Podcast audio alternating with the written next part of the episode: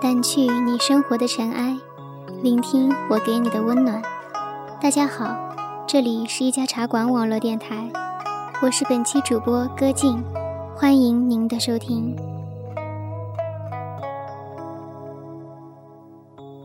马上就要开学了，也许你的暑假还没有过够，或者你已经迫不及待的想见见你的同学和老师。总之，祝福所有开学的孩子们，新的学期，新的开始，学业顺利。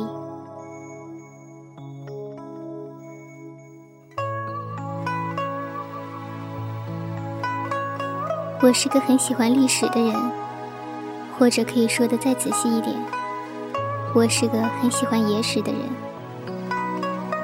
之所以喜欢野史，不仅仅是因为正史有时太政治化，相对枯燥，而野史更为有趣，更是因为野史里的那些历史人物形象更为鲜明，情感更为丰富，读之能让人在头脑中描绘出一个有血有肉的人，而非历史书上的那几个简单而固定的字符。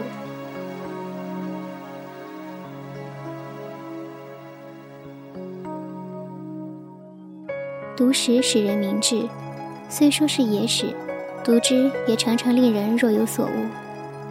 所以，我很想说说那些曾经风华绝代的人，以及他们给我们留下的一个个耐人寻味的故事。于是，我想到了秦淮八艳。自从听了《金陵十三钗》这个电影的名字后，不知道为什么。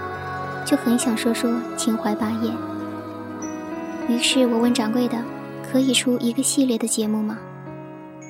秦淮八艳系列就这么定下来了。所谓秦淮八艳，说的是明末清初在南京秦淮河畔留下凄婉爱情故事的八位才艺名妓。明末在秦淮一带的八个名妓，又称金陵八艳。秦淮八艳的事迹，最先见于余淮的《板桥杂记》，分别写了顾恒波、董小宛、卞玉京、李香君、寇白门、马香兰等六人。后人又加入柳如是、陈圆圆，而称为八艳。想必大家对于秦淮八艳都有所了解，也或许其中的某个女子就是你所喜欢的。那么，就让我们来说说这八位传奇女子的传奇故事。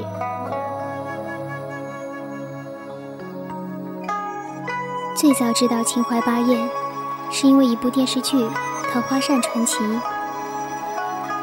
如今，虽早已不记得里面的情节。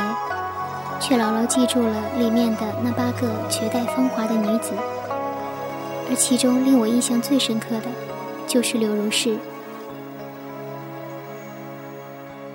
其一是喜欢这个名字，所有的古代名妓中，我最喜欢的就是这个名字。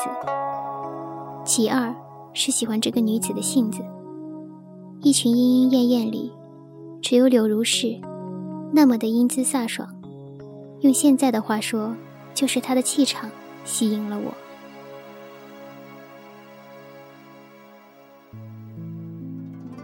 柳如是本姓杨，名尹莲，改姓柳，名隐。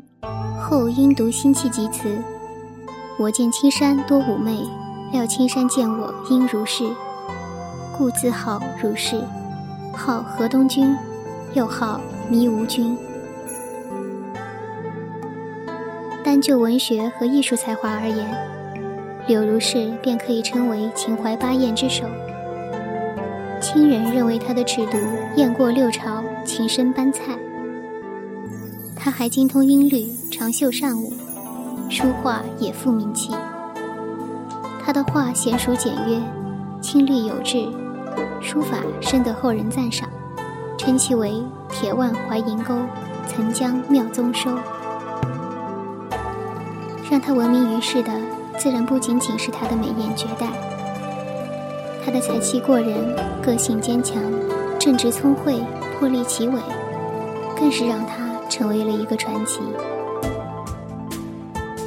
他幼时即聪慧好学，但由于家贫，从小就被掠卖到吴江为婢。妙龄时坠入章台，艺名刘颖，在乱世风尘中往来于江浙金陵之间。他以绝世才貌，与富社、己社、东林党人相交往，常着儒服男装，与诸文人纵谈时事，诗歌唱和。她被称为秦淮八艳之首，也被称为女侠。巾帼不让须眉，不是没有道理的。其一，她的诗《剑树行》：拂衣欲走青山湖，轰动不言言剑树。须臾数秒雷电声，玄辕赤豹清空鸣。寒风到景不可食，阴崖落木风悲吟。虚阶变化须一人，时微剑气催石骨。我徒壮气满天下，广陵白发心恻恻。短短时间，可见李清照的仙婉，李白的洒脱，杜甫的沉郁。作为一个青楼女子，有此才气。自然不仅仅是源于后天的精心培养，更可见她过人的天赋。难怪陈子龙称她道：“乃今刘子之诗，亦何其灵清而渐远，宏达而微自语。大都被陈雄之志，近乎华尘之作者言，倒实在恰当。有如此内涵的女子，即使没有如花美貌，也足以让人倾慕了。”其二，他的敢爱，敢于追求爱。柳如是曾与南明复社领袖张富、陈子龙友好，并后来与陈子龙情投意合。据传，他十四岁认识江南才子陈子龙，二人便互有好感。十七岁，他毅然转作《南洛神赋》，献给这位倾心相与的男子，二人遂坠入爱河。这个举动的率真、勇敢、可爱，以陈寅恪先生所总结的独立之精神、自由之思想形容之，绝不过分。她艳绝天下，她才情无双，她喜男装，更显示出她的率直可爱。这样的女子，如何能让人不动心？虽知己而必别。纵暂别其必生，一白首而同归，愿心志之故真。这是他为陈子龙所作的别赋，此情此意，可见一斑了。遗憾的是，陈子龙在抗清起义中不幸战败而死。之后，许多名士求婚，他都看不中，就算其中有杰出之士，也只停留在友谊阶段。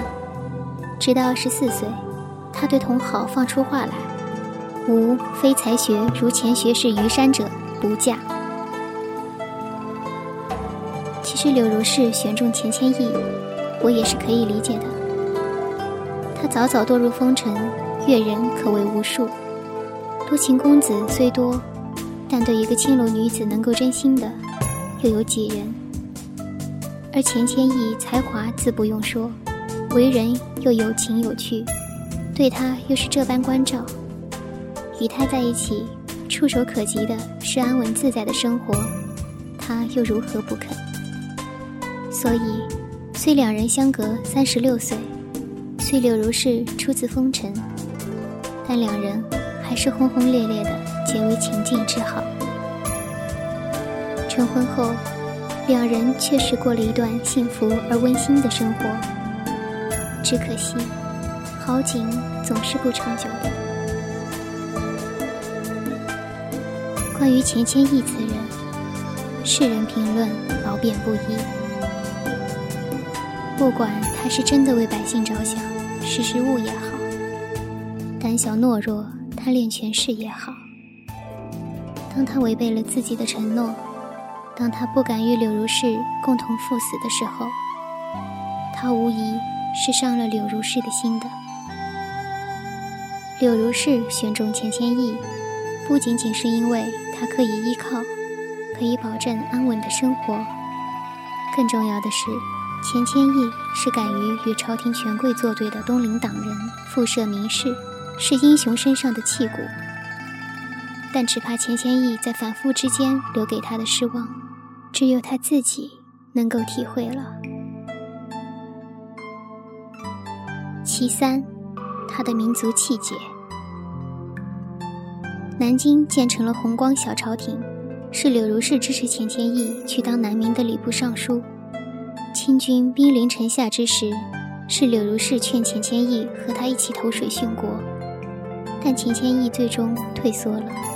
还拦住了他的以身殉国。我们可以想象得出，当扬州沦陷，清兵因为报复而大肆屠城之时，柳如是的内心是多么痛苦。而钱谦益就是在这个时候出降清廷，这对柳如是来说又是怎样巨大的打击？所以，当钱谦益降清去京城后，柳如是是一意留在南京不去。钱谦益也受他影响，半年后便称病辞归，不再为清廷效命。对于钱谦益的退缩，柳如是只能长叹：隐居世外，不是清廷，也算对得起故朝了。顺治五年，钱谦益的门生黄玉琪因写诗讽刺清廷而受责，事情牵连到钱谦益身上。被捕入狱，又是柳如是在病中带他贿赂营救出狱。柳如是鼓励他与尚在抵抗的郑成功、张煌言、瞿世嗣、魏根等联系，二人同抗清势力一直保持着密切联系，为他们出谋划策，并倾全部的财力物力支持抗清势力，以及那些在抗清斗争中牺牲者的家人。这使得本来颇为殷富之家，到钱谦益临死时，竟然家徒四壁。柳如是的这一切作为，不仅为顾朝做了许多颇有意义的事情，也为她声名狼藉的丈夫挽回了声誉。所以，称柳如是为女中丈夫、巾帼英雄，丝毫不为过。自古红颜命多舛。纵使如柳如是这般大气的女子，最后也躲不过命运的残酷。一六六六年，钱谦益去世时，柳如是还不到五十岁。乡里族人聚众欲夺其房产，柳如是为了保护钱家产业，吮血立下遗嘱，然后解下腰间孝带，悬梁自尽，情形极为悲惨。一代风流奇女香消玉殒，余恨不尽。而此时距钱谦益去世仅仅两个月，甚至死后他都不能与钱谦益合葬，反而被逐出钱家坟地，一座孤坟葬在玉山脚下。柳如是这一生虽胸怀大志，却无奈早早堕入风尘。终逃不过红颜薄命的命运。虽轰轰烈烈嫁给了他心目中的英雄，但这英雄却最终让他失望。一心维护的朝廷，眼睁睁地看着他沦落，自己成为亡国之奴。渴望安稳平静的生活，却一生风风雨雨，坎坷不断。柳如是这一生，充满了传奇。却也真正是命途多舛。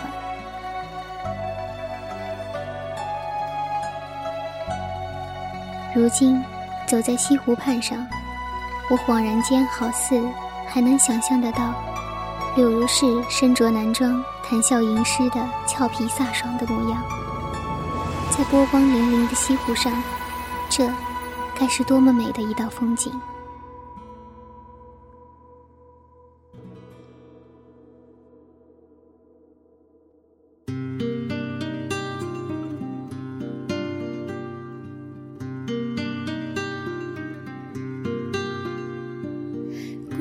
本期节目到这里就结束了，但关于美人们的故事依然未完待续。希望这期的节目能给大家带来触动，能让大家有所收获。我是主播歌静，让我们下期再见。